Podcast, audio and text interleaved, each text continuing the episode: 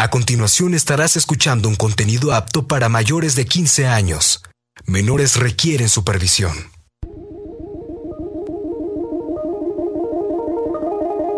Tecnoverso. Un mundo lleno de datos, novedades, avances científicos, estadísticas, soluciones. Tecnoverso. La relación dinámica entre tecnología y sociedad.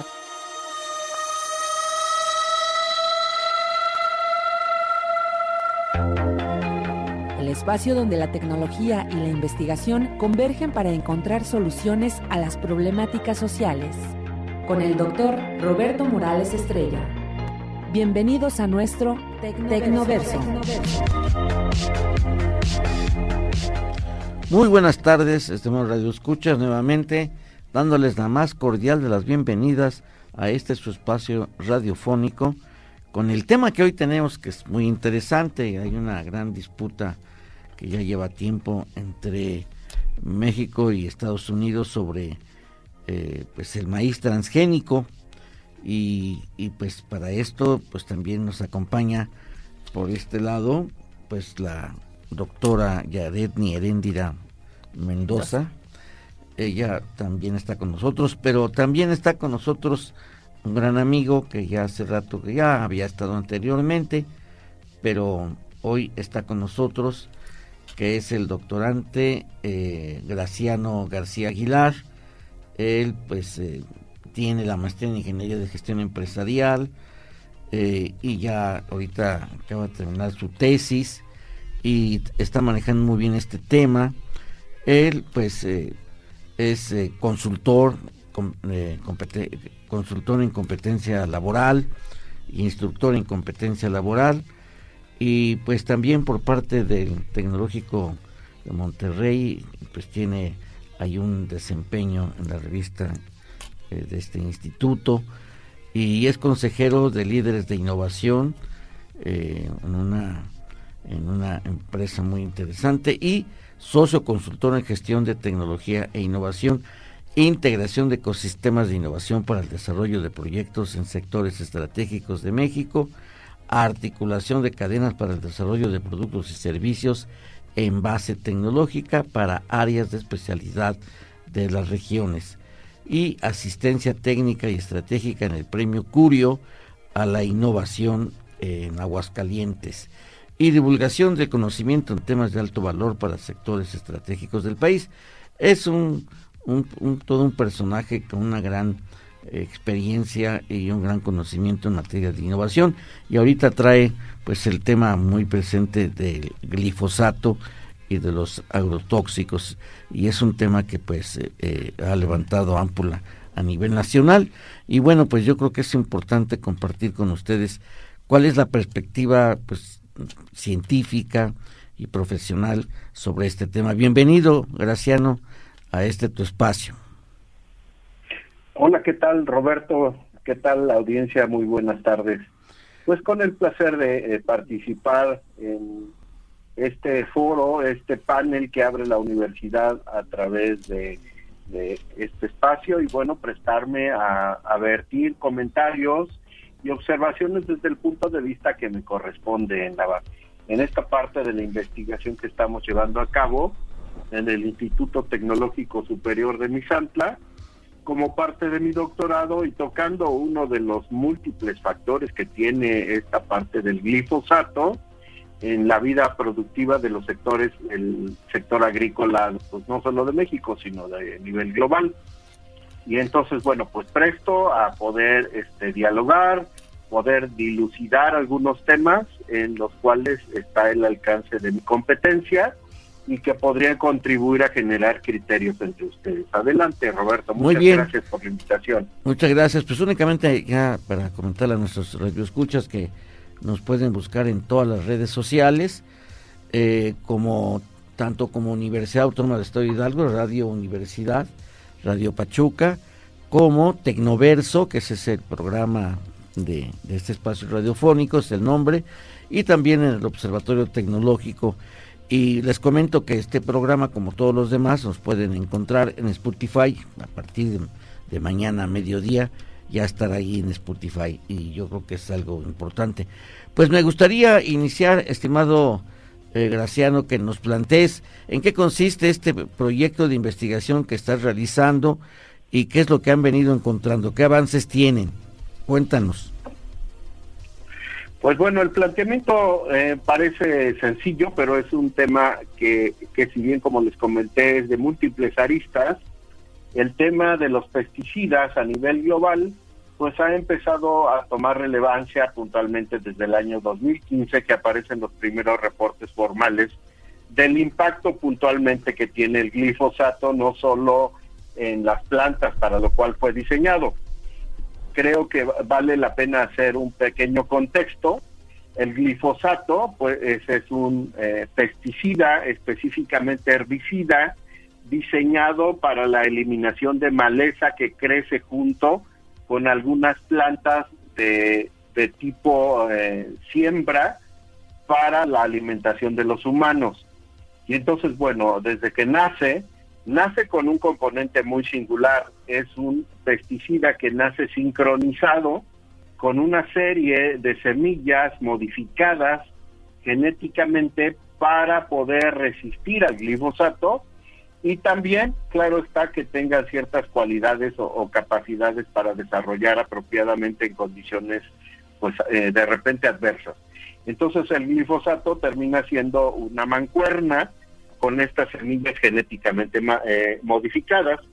Y bueno, todo había sido miel sobre hojuelas en el planteamiento de Monsanto cuando exponía que el glifosato tenía un periodo de vida es, definido la forma de aplicación del glifosato, bueno, es una vía aérea, es por aspersión, y sus funciones básicamente era llevar a, las condiciones de eliminación de estas arbences o maleza a través de la eh, muerte de estas plantas a través de una modificación de una enzima que tienen las plantas para alimentarse. Hasta ahí todo era bello porque incrementó la capacidad productiva de los países, porque pudo empezar a trabajar el tema de hambre en los años 80, 90 y es uno de los herbicidas más usados a nivel global.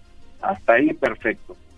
El detalle es que eh, Monsanto nunca hizo una declaratoria de que tenía algunos efectos colaterales que con los años se han ido detallando y glifosato no tiene un periodo de vida como decía Monsanto, sino que este periodo de vida se expande en mucho tiempo adicional e inclusive puede preservarse la molécula de glifosato por un periodo mucho más largo del indicado.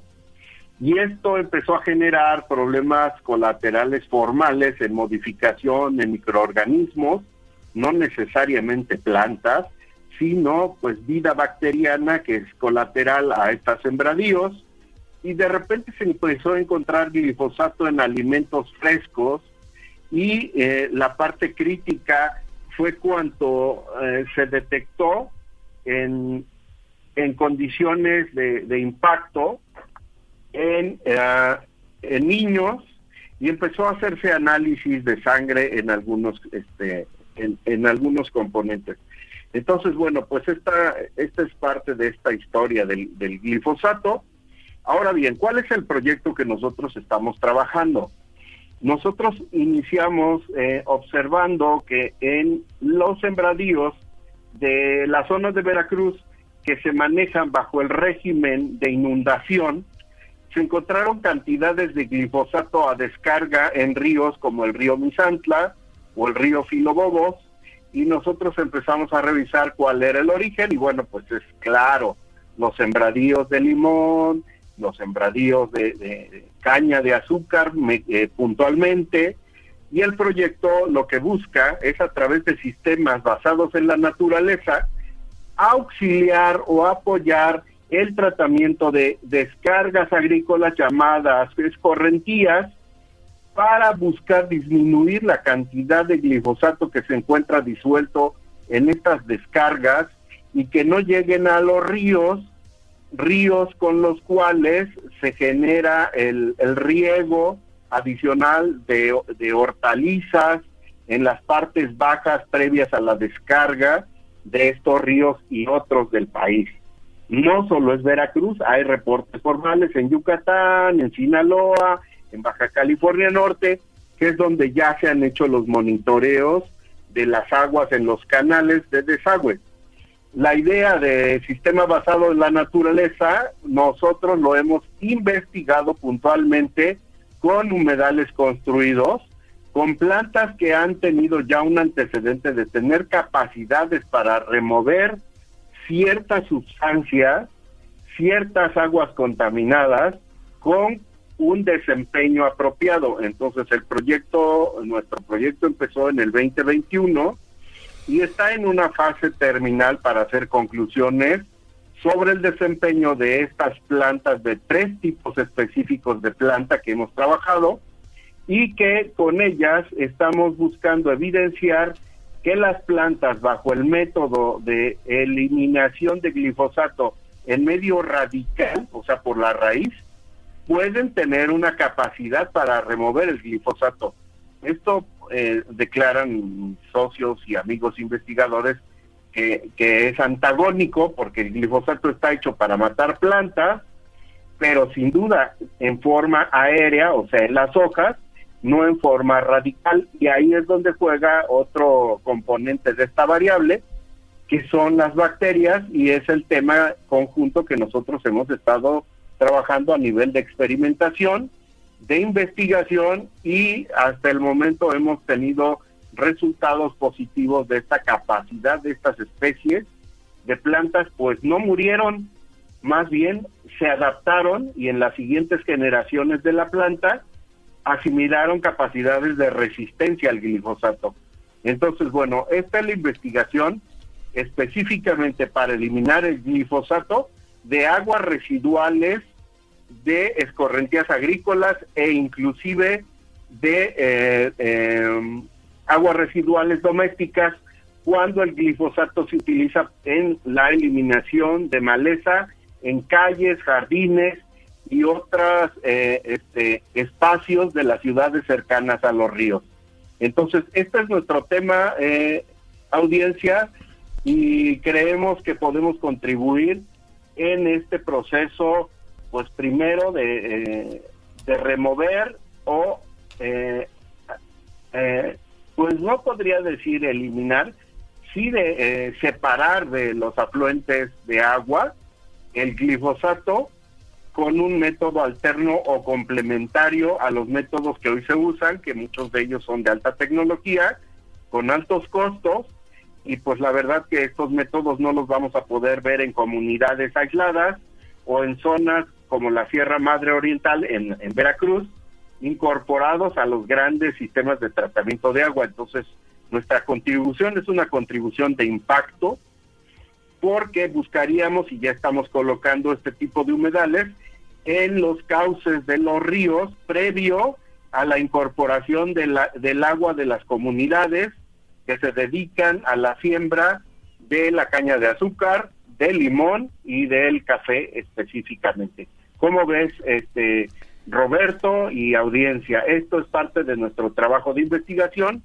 Yo soy parte de una cadena de investigadores y estos investigadores, bueno, habían avanzado en el área de humedales construidos y yo estoy contribuyendo con algunas especificaciones adicionales para poder incorporar estos eh, sistemas basados en la naturaleza en el tratamiento de las residuales de escorrentía. Gracias. Muy bien, pues uno, creo que el planteamiento que haces es muy importante.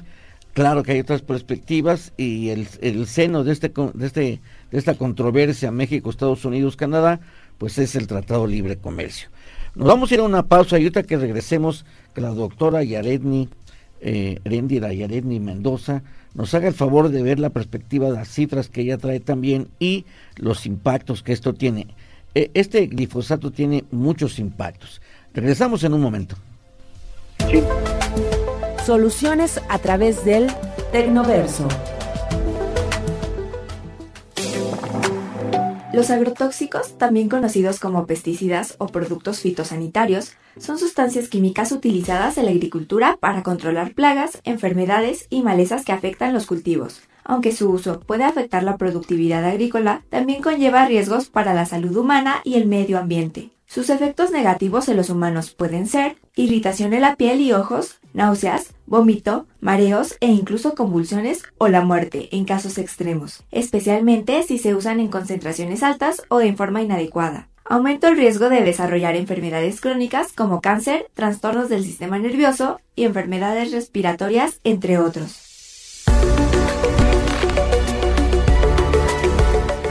Tecnoverso. Regresamos. Ideas, soluciones, investigación y sociedad en Tecnoverso. Continuamos.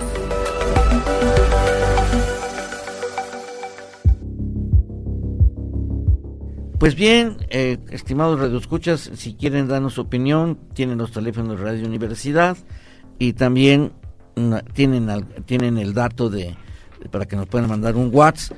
Eh, la vez pasada, hace ocho días, creo que mm, algo no funcionaba bien porque me dijeron varios, varios eh, radioescuchas que, que trataron de mandar mensajes y, de comunicarse y creo que estuvo muy ocupado, pero no sé qué pasó. Pero el WhatsApp es 771 142 6712. Y bueno, la doctora Yaretni, Herendira Yaretni Mendoza, pues como ustedes saben, ella es economista, egresada de nuestra universidad, y es catedrática, da clases tanto en IXU como en economía, y bueno, es una persona muy entusiasta y que ve en el conocimiento una ruta de existencia. Cuéntanos, Yaretni, ¿qué es lo que tú nos puedes decir respecto a este tema tan importante que es el glifosato? Bueno, primero me da mucho gusto saludarlos en esta tarde a usted y a toda la comunidad Garza que el día de hoy nos está sintonizando. Escuchar al doctor investigador me llenó de muchas curiosidades, es un tema sin lugar a duda muy interesante y no puedo dejar de lado la visión económica cómo es que este impacto de los agroquímicos está generando justamente cambios en el comportamiento económico. Si bien eh, me gustaría dar algunos eh, datos estadísticos del comportamiento, nosotros podemos observar que en un lapso de 20 años en México se posiciona durante, más bien se posiciona como uno de los principales consumidores de agroquímicos e incluso durante 20 años ha llegado a incrementar en más de 100 a 120% su consumo en ellos. ¿Esto cómo nos impacta? Bueno, el principal dato que nosotros podemos observar es que se llega incluso a duplicar en algunos, eh, justamente en algunas siembras, se lleva, se llega a duplicar la producción. Si nosotros lo vemos con un tema económico, podemos ser muy racionales y pensar. A medida que hay más producción, hay más entrada de dinero, por lo tanto, puede haber un crecimiento económico. Pero igual valdría la pena hacer un análisis de cómo estos agroquímicos pueden impactarnos justamente en la salud, que es lo que nos mencionaban, porque aquí podríamos ver otra relevancia, cómo estos agroquímicos están generando otros gastos, por ejemplo, en el presupuesto de la salud y cuánta inversión se está llevando a la salud. Pero hablando en este contexto, es importante analizar que México en el contexto internacional se ha posicionado como uno de los principales eh, proveedores de la cuestión agrícola y así también podemos hablar que tiene se ha especializado en la producción por ejemplo de aguacates eh, limones incluso como uno de los productores de berries y de mangos en el contexto internacional posicionándose siempre entre los primeros tres lugares. Esto también gracias al uso, podemos decir que de diferentes factores, como lo que son estos agroquímicos, pero sin dejar de lado las grandes riquezas naturales con las que cuenta eh, este, nuestro país. Entonces, lo que nosotros podemos ver qué impacto tendría justamente el dejar de usar este tipo de de agroquímicos o agrotóxicos como el glifosato.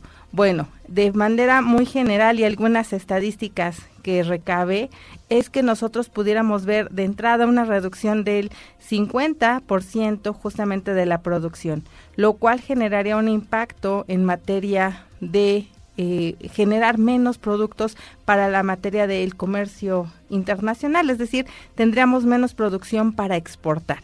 ¿Y qué pasa si nosotros exportamos menos? Bueno, aquí nosotros tendríamos un desajuste en nuestros saldos de la balanza comercial porque recordemos que el saldo de la balanza comercial son exportaciones menos importaciones e históricamente nosotros somos grandes importadores de tecnología y grandes exportadores agrícolas. Entonces tendríamos que buscar algunos otros mecanismos que nos permitan seguir teniendo producción agrícola sin utilizar estos agroquímicos. Sí, yo creo que esto es algo importante. La tecnología que a final de cuentas la generación de glifosato es un desarrollo tecnológico y que pues obviamente esto ha sido en, pues eh, eh, de, proveniente de empresas eh, internacionales y que por ejemplo pues Microsoft que ha estado insertándose en el proceso agrícola ellos hablan de la agricultura inteligente y la bioeconomía y la nube de Microsoft para el agro y esto juega un papel importante en cuanto a transformar la, la, tecnología, impulsar la productividad, pero desde mi perspectiva no se toma en cuenta eh, pues la eh, el sentido humano, el sentido social, el impacto en la sociedad. Si bien es cierto que ahorita ya se empieza a, aplicar eh, la tecnología del CRISPR para propiciar mutaciones en algunos en algunos productos agrícolas como como es el, el, cacao, como es el café, como es la soya, para hacerlos resistentes a los cambios climáticos. Sin embargo, el problema del glifosato es un problema que tiene un alto impacto porque genera eh, enfermedades, eh, sobre todo en los niños y en las personas más vulnerables, que son las de la tercera edad, eh, en donde se va, ha venido ocupando. Luego entonces yo quisiera que nos ayudara a entender nuestro amigo Graciano eh, que el proyecto que ustedes están realizando y yo creo, Graciano, que esto no va a quedar nada más en el trabajo de investigación a nivel doctoral, sino que eh, este proyecto va a dar pie a otro proyecto, ¿no? Y yo creo que en ese, eh, ese otro proyecto que pueden ustedes visualizar, yo creo que se tiene que ver desde la perspectiva de la soberanía alimentaria, porque si bien es cierto que necesitamos incrementar y, y, darle una, una fortaleza al sector agrícola en México porque es uno de los más deprimidos ahorita a nivel general, no obstante que destacamos en algunos productos en el mercado internacional, pero yo creo que la pregunta que yo haría es, ¿es imprescindible erradicar por completo el glifosato de todo tipo de actividad agrícola, estimado Graciano? Exactamente. Bueno, este, me encantaría empezar a generarles un poquito de, emoción. Digo, les hablé de la parte técnico-científica del tratamiento de la residual, pero fíjense que a lo largo de mi vida, que está más orientada a la parte de generar solución de problemas reales a través de la investigación, pues les voy a dar ahora el contexto de esta investigación. Si ustedes eh, escucharon, pues mi maestría es en negocios en la Universidad de Anáhuac y algo que he aprendido en el periodo de vida es que no se puede hacer una investigación eh, aplicada de relevancia. O sea, hay investigación básica, pero esto que estoy haciendo es investigación aplicada. Y no se puede hacer de relevancia si en la mente y, en la elucubración de eh, mi tutor o mis tutores y Graciano Aguilar, aparece una potencial investigación hipotética y teórica. La verdad es que nosotros partimos de un hecho específico. Las comunidades agrícolas en la Sierra Madre Occidental de Veracruz viven la situación de estar compartiendo vida con los contaminantes derivados de los pesticidas, pues no solo herbicidas, sino germicidas e inclusive algunos agroquímicos fuera de control para eh, cuestiones del, de, control de algunos bichos o inclusive de alimentación, como los agroquímicos este, que cuando se manejan en forma desmedida afectan. Bueno, pues partiendo de esa situación o problemática, el proyecto partió de ir a las comunidades, de estar con, con estos comuneros, con estas personas, escucharlos entender cuáles son los criterios de aplicación de estos químicos o agroquímicos, establecer los patrones de comportamiento y a partir de ellos hacer las propuestas de investigación que lleven a una solución puntual. Si ustedes lo observan, el proyecto en esta etapa no busca eliminar el glifosato, busca que todos esos miles de toneladas disponibles y que van a seguirse eh, aplicando en México, que es cierto, somos un gran consumidor de agroquímicos, pesticidas específicamente en el mundo, de acuerdo a datos de la FAO. Entonces, la idea es que nosotros vamos a establecer un canal de, contención para que estos agroquímicos, puntualmente el glifosato, pero nuestro sistema analizó, por ejemplo, el diurón, que es otro pesticida. Es muy sexy el glifosato, está en boca de todos y bueno, se puso como una bandera de trabajo. Pero muchos de los datos para construir los prototipos a escala, pues eh, casi real o, o escala aplicable en comunidad, han derivado de información que nos han facilitado los comuneros. Han derivado de datos específicos con los que creemos que con un sistema a escala real podríamos empezar a hacer una remoción efectiva de cantidades que ellos generan o aplican. El otro tema que deriva, que ya no es del área de eh, procesos sustentables, sino más de, de desarrollo social o de economía regional, es educar a los productores a intentar sustituir algunos de estos agroquímicos por métodos tradicionales que curiosamente ellos ya tenían y nosotros les dijimos que sustituyeran. E, entonces, sí, yo estoy completamente de acuerdo en que tomar una decisión radical y cortante de cancelar el glifosato de los sistemas agroalimentarios de México nos debilitaría.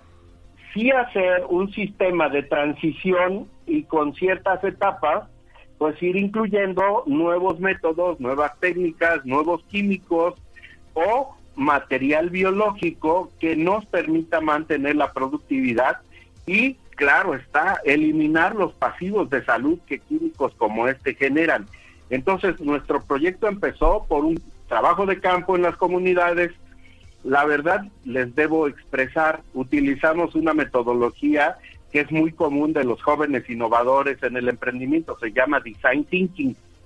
Y nosotros lo que hicimos fueron pequeños comités, pequeñas sesiones con ellos, con los investigadores, y construimos los prototipos a, partir de estos datos y entonces es que este trabajo de investigación aplicada busca que este glifosato pueda ser asimilado o separado del agua y entonces saber que está eliminado o al menos retenido en otro eh, pues material que es en este caso es la biomasa y que podríamos procesar y eliminar formalmente del entorno y generar pues positivamente un cambio. Entonces, sí es un sistema multifactorial, sí incluye a las poblaciones, sí llevará a la educación, no solo de otros métodos, sino cómo ir utilizando el glifosato en las cantidades y en la calidad que dicen las especificaciones porque esa aplicación, el detalle es que se ha pervertido en la aplicación también. Entonces, por ahí está el, trabajo. Muchas gracias. Sí, no, yo creo que esto nos lleva precisamente a una reflexión un poco más profunda. Nos vamos a ir a una pausa y regresamos para continuar con este interesante tema. Regresamos en un momento. Tecnoverso. Regresamos. Ideas, soluciones, investigación y sociedad en Tecnoverso. Continuamos.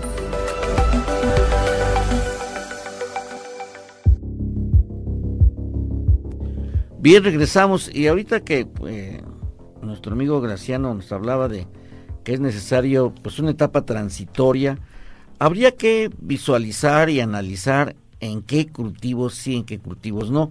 Y hablar de nuevas prácticas o que haya una etapa transitoria, pues yo creo que eh, hay que rescatar lo que se llama la agricultura eh, regenerativa, que, eh, pues es, es eh, ya existe y además aplicar los modelos de economía circular que le da el carácter de sustentabilidad a la agricultura porque pues las grandes transnacionales como Microsoft pues ella quieren quieren aplicar lo que es el Azure Data Manager para la agricultura y esto es la agricultura basada en datos a través de la nube pero ellos hablan en esencia de toda la tecnología que aplica en la agricultura, que es la agricultura sin agricultores.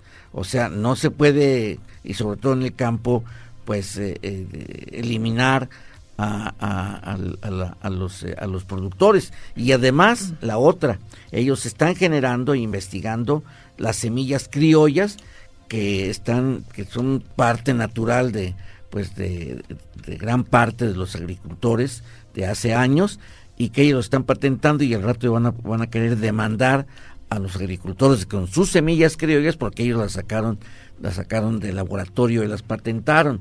Que eso es lo peor porque la base de la agricultura pues son las semillas. México tuvo en algún momento de la historia de México había una, una organización, una dependencia gubernamental, pero la desmantelaron, que tenía un banco de semillas y, esa es la parte importante, necesitamos tener un banco de semillas, pero para todo ello yo creo que los agrotóxicos, perdón, eh, pues están en la, en, la discusión más fuerte. Y yo creo que aquí, pues, no sé qué es lo que tú pienses, estimada doctora Erendira Yaretni. Muchas gracias. Justamente nos mencionaba el doctor sobre la cuestión de regresar a nuestras raíces, tener esta producción ancestral y también platicábamos un poco sobre la soberanía alimentaria. Y aquí caemos en el punto de proteger la producción local, porque muchas ocasiones el enfocarnos en, bueno, generar mayor tecnología para producir eh, más o eh, utilizar diferentes agroquímicos también está dañando esta producción local. Entonces lo que nosotros debemos de hacer es incentivar esta producción local justamente se me hace una muy buena idea a través de prácticas ancestrales, como bien lo han mencionado, pero cuidando el evitar prácticas eh, desleales que se llevan en el comercio internacional. Una de ellas es el dumping. Eh, el dumping, eh, para ponerlo en contexto, es el que algunos países o algunos productores busquen vender el producto por debajo del costo de producción. ¿Para qué hacen eso? Bueno, si yo vendo por debajo del costo de producción, voy eliminando a mis competidores y al eliminarlos yo acaparo el mercado. Una vez que acaparo el mercado, lo controlo y podemos tener monopolios. Entonces, la idea es evitar justamente estas prácticas desleales, el generar que esta, este, esta producción agrícola tenga esta competitividad, sea competitivo, tener una competencia perfecta en torno a ello, con la finalidad de poder garantizar justamente precios agrícolas que sean accesibles tanto a una escala local como internacional. Muy bien. Eh, estimado eh, Graciano, eh, tenemos pocos minutos para el, otro corte. Sin embargo, pues ayúdanos en, cinco minutos, pues, pues concretar esta parte de lo que lo que significa, pues la investigación que tú estás realizando y, y que desde el contexto, o sea, regional y el contexto nacional, la contribución hacia la soberanía alimentaria a través de, de, proyectos de investigación como el que estoy realizando. Y nos queda ya todavía un cuarto, un, un, último bloque. Adelante, Graciano. Sí, muchas, muchas gracias. Pues bueno, centraré mi comentario final en que esta investigación, pues sin duda que eh, tiene que terminar en, eh, en esta parte de hacer publicaciones y de tener presencia de México en el entorno de, este tipo de problemática. Pero eh, una propuesta formal de nuestro equipo de trabajo es que esta tecnología se integre con los datos nacionales y datos del trópico y subtrópico y se pueda poner a disposición de aquellas comunidades que en México tiene más o menos 17 estados, ahora que hablas de regionalización, 17 estados que conviven en una problemática muy similar y que pudiera entonces escalarse el uso de esta tecnología aprobada, validada, para ser colocada en comunidades que no tienen las capacidades económicas que tienen las ciudades o las entidades con centros ah, específicos de colección y tratamiento de agua residual con plantas. Acá la idea de estas plantas de tratamiento de los humedales construidos es que no requieren energía eléctrica, trabajan con la energía de la gravedad y se deben utilizar de una forma efectiva en eh, sistemas con pendientes y con espacios amplios para poder colocar a estos seres vivos a que hagan su chamba. Entonces, finalizo comentándoles que uno de los grandes productos es tener un paquete con las especificaciones y, y los escalamientos necesarios como para llevarlo a comunidades que tienen, por ejemplo, la crianza de animales, la siembra de legumbres, y que pudieran estar siendo impactados por desarrollos agrícolas de medio volumen, no de alto como lo es Sinaloa o, como lo es eh, Colima o, o, el Bajío, sino zonas aledañas a las sierras, a las zonas montañosas, y que esta agua que está bajando contaminada pudiera ser tratada previa a la descarga o uso en estos eh, sistemas de siembra de bajo monto que son los de aplicación en estas comunidades aisladas o rurales. Y entonces, bueno, este es el proyecto como tal, no es solo investigación y su aplicación en este paquete que le llamaremos paquete tecnológico, aluciendo a, grandes hipótesis de integrar el conocimiento y aplicarlo en beneficio de la sociedad, pues que pudiera quedar a manos de, de estas comunidades, de los municipios, o de otros inversionistas, fundaciones u organizaciones que nos permitan llevar estas plantas a estos 17 estados y más o menos como 387 municipios que tuvieran problemáticas similares. Esa es mi opinión y, y una conclusión es el uso y aplicación de este conocimiento en beneficio de comunidades que hoy día no tienen tratamientos ni siquiera básicos de sus aguas este, residuales. Gracias. Si yo veo que lo que acabas de plantear, bueno, el proyecto que ustedes están desarrollando y de, por un lado y la otra, la, la, imperiosa necesidad de la soberanía, la alimentaria, yo veo que se identifica con los nodos de impulso a la economía social y solidaria, que son estos, son alianzas de integración voluntaria conformada, pues, por lo menos por tres actores, pero la idea es desarrollar ecosistemas de economía social y solidaria en, en, los, en los distintos territorios. Y yo creo que eh, esta investigación que ustedes están, están desarrollando, yo creo que podría desembocar en la configuración de un ecosistema de economía social. ¿Qué debemos de entender por economía social? Pues que esté por encima de la alta rentabilidad, que esté por encima de los derechos humanos, el sentido social y sobre todo la sustentabilidad.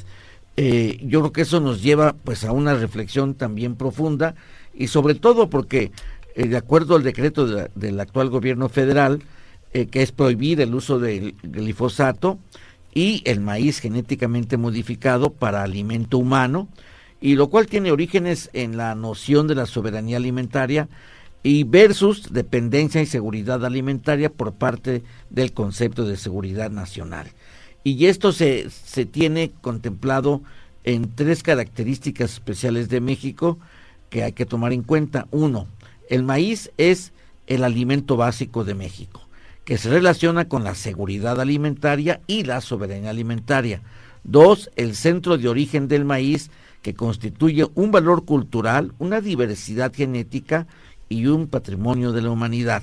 Tres, es un país megadiverso. México es un país megadiverso que pesa mucho en cuanto al riesgo ambiental. Y cuatro, hay un vínculo entre diversidad biológica, étnica, cultural, antropológica y agroecológica que tiene que ver con la identidad y la emancipación de la población indígena fundamentalmente.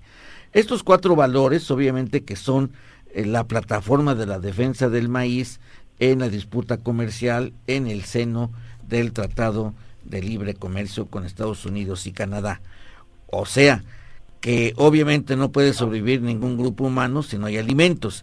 y que hoy la tecnología en manos de las grandes corporaciones tecnológicas, pues como que no quieren ayudar hacia la economía eh, agrícola, hacia la economía social y que esa, en el fondo, a final de cuentas, esa es la gran disputa. Nos vamos a ir a, una, a, a nuestra última pausa y regresamos para dar una conclusión eh, por cada uno de ustedes. Regresamos en un momento. Los números en nuestro Tecnoverso. Cada año en el mundo se intoxican cerca de 3 millones de personas por el uso de agrotóxicos. Mueren más de 220 mil por año. Eso significa 660 muertes por día, 25 muertes por hora. El Programa de Vigilancia Epidemiológica de los Ministerios de Salud y la Organización Panamericana de Salud en siete países de Centroamérica estima que cada año 400.000 personas se intoxican por plaguicidas. Naciones Unidas considera que la tasa de intoxicaciones en los países del sur podría ser unas 13 veces mayor que en los países industrializados, por lo cual declaró a los plaguicidas como uno de los mayores problemas en el ámbito mundial. Para 1991 se calculaba que 25 millones de trabajadores agrícolas sufrirían un episodio de intoxicación por plaguicidas y que estos serían responsables de 437 mil casos de cáncer y 400 mil muertes involuntarias.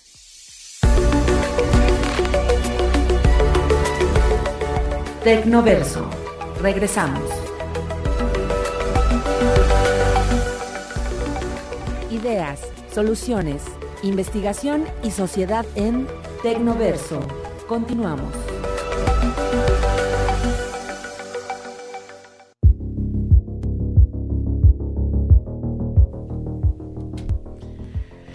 Bien, regresamos y bueno, en este último bloque, estimado Graciano, me gustaría que, pues considerando este, este esquema y considerando que, pues, eh, como bien dices, y yo te conozco ya de hace algunas horas de vuelo, pues siempre eh, has dado evidencia del interés que tienes por la, por la, eh, por la investigación y la innovación y tu práctica profesional siempre ha estado centrada en ello eres eh, un, incluso para mí lo personal yo te, admiro en el sentido como, como, como instructor, como docente. ¿Y cómo ves, cómo ves a la agricultura de México, los agrotóxicos, la pues todavía la escasa disponibilidad de semillas y de, y de fertilizantes? ¿Cómo ves tú el campo y cómo podemos impulsar a través de proyectos de investigación que mejore nuestra alimentación? Porque pues hoy predomina sobre todo en las urbes, predomina el consumo de chatarra y que a final de cuentas eso tiene implicaciones en la salud muy fuertes. Te escuchamos. Sí, eh, eh, fíjense, eh, audio escuchas, eh, Roberto y compañera de trabajo de investigación, que un tema que nos lleva como mexicanos siempre a poner en la mesa, ¿qué pasa con nuestra capacidad productiva? ¿Qué pasa con los cientos o miles de hectáreas que tenemos disponibles para la producción agrícola? En nuestro cerebro, cuando hablamos de, producción agrícola, hablamos de pobreza, nos, nos llega a la mente, sin que esto sea una realidad. Sin duda que este México que tenemos hoy en las manos deberá de enfrentar también temas de eso que comentabas, eh, Roberto, sobre el proceso de que la alta tecnología en el mundo, pues ya no necesariamente se trata de las ciencias de datos o los microprocesadores o el silicio. En la mente de los grandes oligarcas mundiales está la alimentación y la energía. Y el agua, claro está. En esta triada, sin duda que México tiene un rol protagónico y, será relevante estar alertas con información fehaciente de cómo es que con recursos bien estructurados, la economía mexicana puede ser un ente relevante en la alta tecnología global a partir de esta triada, el alimento, la energía y el agua.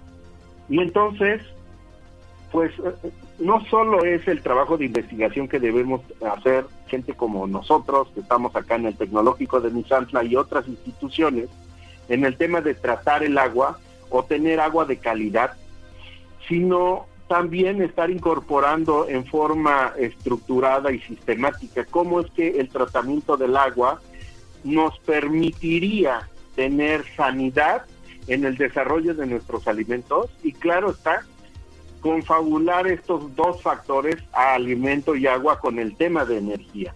Este pensamiento sistémico nos puede llevar otra vez a voltear a todas esas miles de hectáreas que están sin uso y empezar a darle movimiento.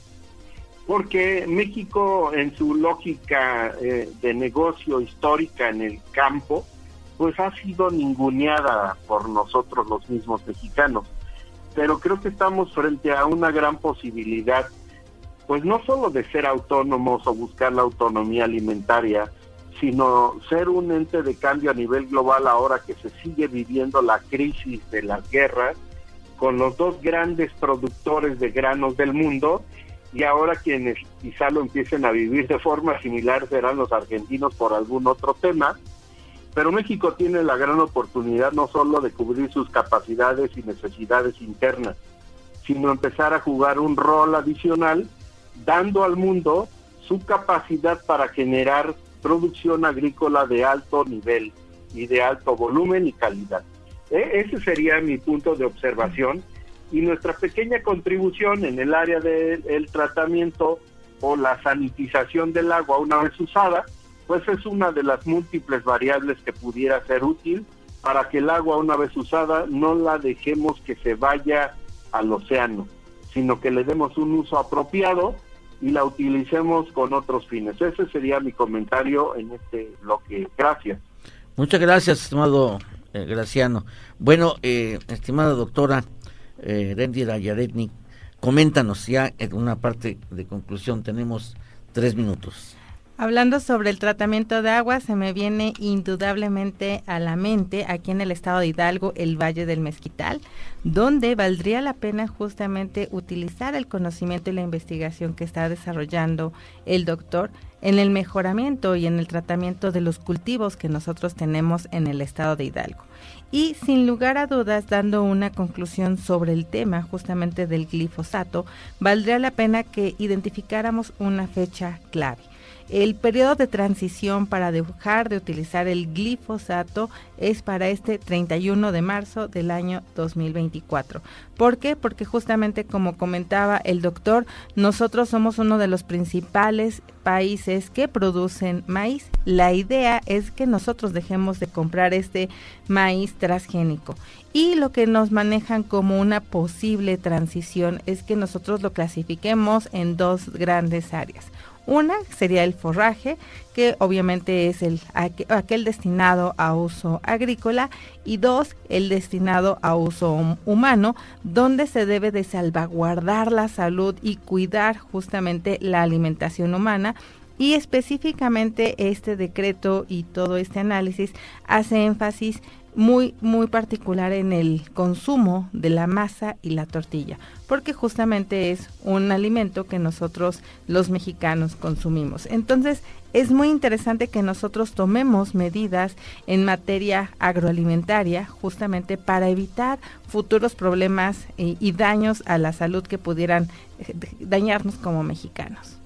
Muy bien, pues bueno, yo creo que todavía hay mucho que investigar y hacer esto no se termina, el conocimiento es infinito, pero pues lo que nos corresponde como profesionistas, las áreas académicas, pues es aportar lo que esté a nuestro alcance y a nuestra creatividad.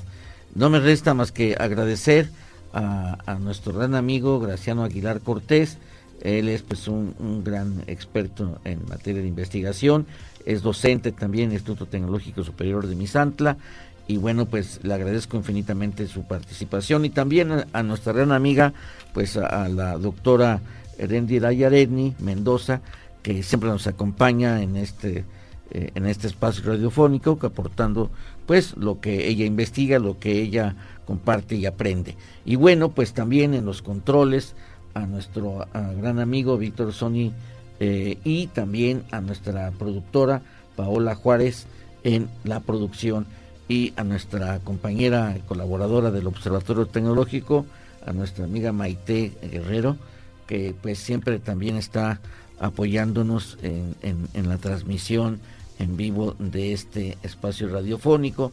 Y bueno, pues no nos resta también más que a ustedes, estimados radioescuchas, agradecer la generosidad de su tiempo, su atención, por permitirnos compartir con ustedes nuestras experiencias en la Universidad Autónoma de Estado de Hidalgo y invitados que vienen y que nos hacen el favor también de compartir. Tenemos pues muchos amigos que son muy inteligentes como el caso de nuestro amigo eh, Graciano Aguilar Cortés, ya casi doctor, y lo cual yo lo felicito enormemente. Y bueno, pues no nos resta más que agradecerles y enviarles un, un fuerte abrazo y un cordial saludo y que pasen ustedes una bonita tarde. Hasta la próxima. Muchas gracias, saludos. Gracias por escucharnos. Nos encontramos en una próxima emisión de Tecnoverso. Esta es una producción de Radio UAEH Pachuca para el Sistema Universitario de Medios Autónomos.